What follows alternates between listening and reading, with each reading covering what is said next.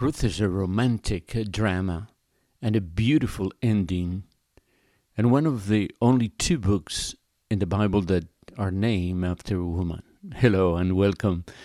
Today we continue our reading of the Holy Scriptures, and this week we are reading the book of Ruth. Join us uh, one chapter a day, and if you wish, we can email that to you, send it to your iPhone.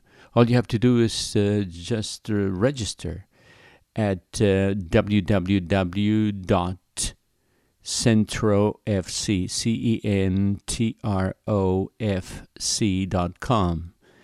And um, you will receive it in Spanish or in English, written or audio, every day, Monday through Friday. We call it five times five times five. Five minutes a day, five days a week, and in five years, the whole Bible. And today we we focus on the book of Ruth.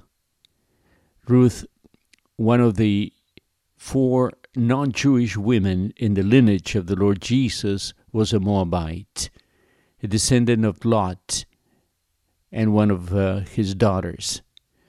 The story is a story of immigrants, economic distress, but also loyalty, mixed second marriages, and God's faithfulness. Wonderful story to be read and reread. As with the judges, the author is uncertain, but is attributed to, to Samuel. The events took place during the time of the judges, probably around Gideon, about a thousand years before Christ. The book of Ruth gets the name from one of its main characters, a young woman of Moab, the great grandmother of David, and who is, as I said before, in Matthew 1 5, part of the ge- genealogical line of our Lord and Savior. Ruth is the story of a couple of Israel who, during a time of famine, moved from Bethlehem, the house of bread, to Moab, where Elimelech, Naomi's husband, and his two sons died, leaving Naomi alone with the two daughters in law, Orpah and Ruth. Naomi decided to move back to Israel, and Ruth insisted on returning with her. Once in Israel, they turned to a relative by the name of Boaz, who eventually married Ruth. Like a brilliant diamond against the black velvet, Ruth shines against the dark days of the book of Judges. Dark days, perhaps like the ones we are living through, of anarchy, of um, disrespect uh, of life and disrespect of law. Ruth is a story of loyalty, purity, and love in a day of anarchy, selfishness, depravity. As such, Ruth serves a positive picture of faith and obedience in the midst of apostasy and shows how faith can bring blessing Ruth serves as an important link in the ancestry of David, who is part of the lineage of the Messiah himself.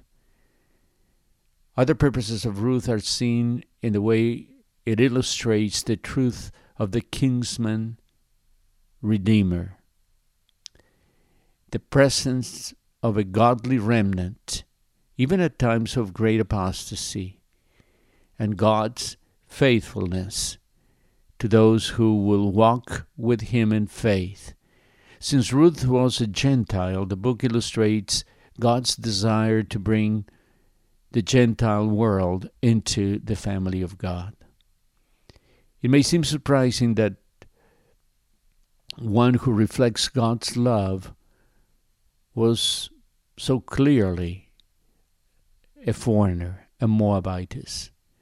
Yet her complete loyalty to the Israelite family into which she was married and her total devotion to her desolate mother in law mark her as a true daughter of Israel and worthy ancestress of David.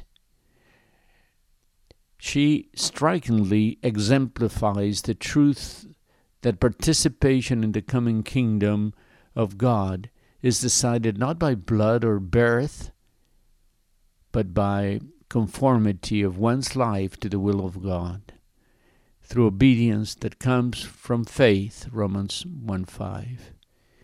Her place, along with Tamar's, Rahab's, and Bathsheba, in the genealogy of the Lord Jesus, I repeat, explains how all of the nations are included in God's kingdom.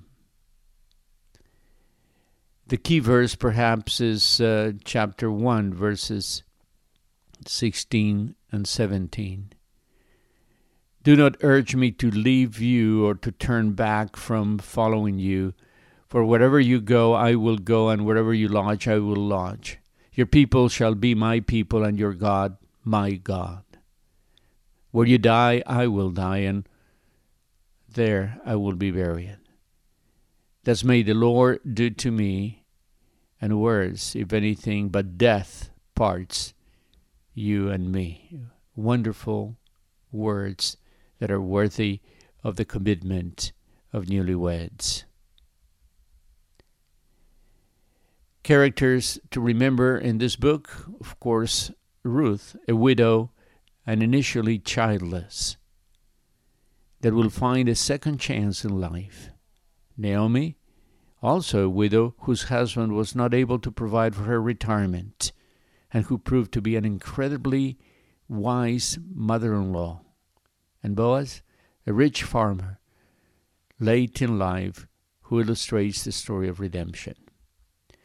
Undoubtedly, Christ is the kinsman redeemer, who, while there was someone else that had unexplainably closer rights to us, he steps in and pays the price for our redemption. We can hardly understand why there is someone who has closer connections and closer rights to the natural man that God Himself, our Creator. But through sin, we became estranged from God. But by God's grace, one day, one glorious day, the Word became flesh and made his dwelling among us. And we have seen his glory, the glory of one of the one and only Son, who came from the Father, full of grace and truth. Jesus Christ, John 1:14. Our kinsman redeemer who paid pay the full price for our redemption, just like Boaz in the book of Ruth. He was a close relative, but there was someone closer that had to be taken out by the payment publicly of the redemption price. The Redeemer Boaz, and the Lord Jesus Christ, was able to pay the high price of our redemption. He willingly did so. He was not required to do so. Out of grace, out of love, Jesus steps into the picture just like Boaz. He didn't need Ruth, just like God doesn't need us. But somehow, God's heart was moved even before the creation of this world to redeem us and to provide the Lamb of God who takes away the sins of the world. And so, this is the story, the story of a immigrant family that didn't quite make it abroad that didn't work well yet, we find there how God did not abandon them and how God intervened in their lives. Yes, there was famine, there was economic uh, disaster. Yes, it was during the time where there was depravity in the land. Just look at the last chapters of the book of Judges and you'll see the depravity of the land. There was unrest.